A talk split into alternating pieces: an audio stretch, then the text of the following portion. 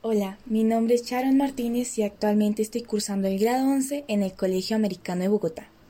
El día de hoy me gustaría compartirles el libro Viaje al interior de una gota de sangre del escritor colombiano Daniel Ferreira.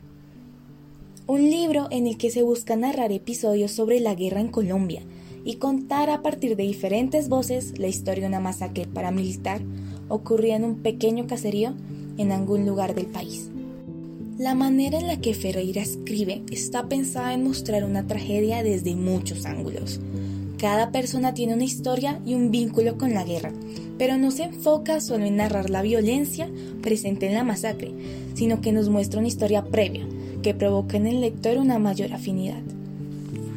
La novela combate la desmemoria del pueblo colombiano, a partir de un medio tan noble como lo es la literatura, el mismo Daniel Ferreira considera que la literatura propone una nueva visión de aspectos inspirados en la realidad y que es la creadora de nuevos espacios propicios para hablar de temas difíciles de tratar o que muchos de nosotros preferimos ignorar.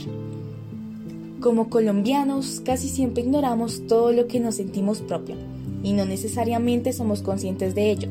Yo personalmente considero que es un gran problema que tenemos como sociedad y es la causa que nos falte mucha empatía con el otro. Por eso me parecen indispensables estos espacios donde estén involucrados los jóvenes, las nuevas generaciones, que tienen la tarea de que esta violencia no se repita y como país pueden encaminarnos hacia un mejor futuro. Daniel Ferreira nació en San Vicente Chucurrí, Santander, Colombia, el 21 de julio de 1982. Es escritor, bloguero y cronista. Forma parte del consejo editorial de la revista Corónica y escribe un blog para el diario colombiano. Sus novelas forman parte del proyecto de cinco novelas sobre la violencia y la historia de Colombia, Pentalogía Infame de Colombia. Su libro Viaje al interior de una gota de sangre recibió el Premio Latinoamericano de Novela Alba Narrativa en 2011. Dicha esta introducción, voy a proceder a leer un pequeño apartado del libro. A las 5.55 de la tarde, el ojo del sol proyecta sus ardores sobre la sabana. La camioneta se adelanta al Nissan Patrol, cruza el vado a las afueras del caserío y el Nissan pierde velocidad. Una vez en la orilla contraria, ambos vehículos detienen la marcha frente a la escuela municipal. Tres hombres bajan del Nissan y corren al platón de la camioneta negra, que se adelanta hacia la entrada del caserío a toda marcha. Los tres que se quedan en el Nissan dan reversa, Vuelven al otro lado en río para atravesar el carro sobre la vía y obstruir el paso con un retén. La sombra que proyecta el tallo de un caracolí de 40 metros de altura cae justo sobre el parabrisas del Nissan. La camioneta llega a la entrada del caserío y deja en la bifurcación de dos calles a seis hombres, que tomarán una, la del lado izquierdo, mientras que la camioneta avanza sobre la calle principal, por el lado derecho.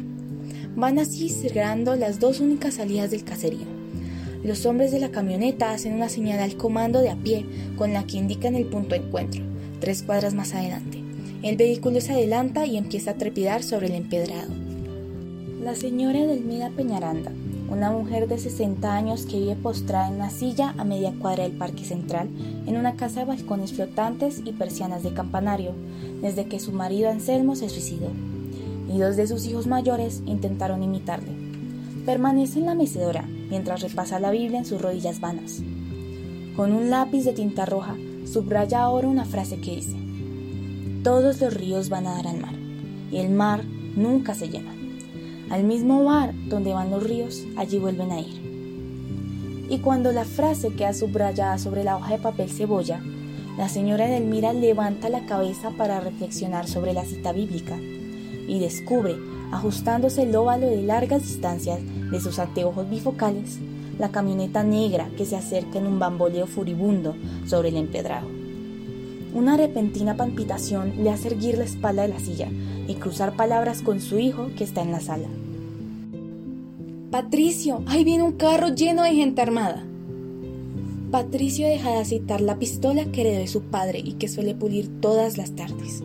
Asoma al balcón y ve los vidrios ahumados y los hombres armados y con capucha sobre el platón del carro y dice, ya vuelvo. La anciana quiere saber a dónde va y cuando lo ve salir por la puerta del primer piso alcanza a preguntárselo desde el balcón flotante, a lo que el hijo responde desde abajo que por Tamaris, su hermana, que está en la plaza viendo a las reinas desfilar. Patricio no repara en minucias para la anciana y corre a campo otra vez por la plaza para dirigirse a la pista de baile, justo en el momento en el que empiezan a sonar las primeras ráfagas. Desenfunda la pistola y dispara tres tiros a la camioneta, pero enseguida un tableteo de fusil le responde y lo deja tendido sobre el empedrado. Mientras su madre presencia desde el balcón la peor imagen que ha visto desde que su marido se dio un tiro en mitad del despacho del primer piso y ella en el segundo leía y subrayaba párrafos enteros en aquella Biblia que ahora se deshoja en sus manos y va a dar al suelo.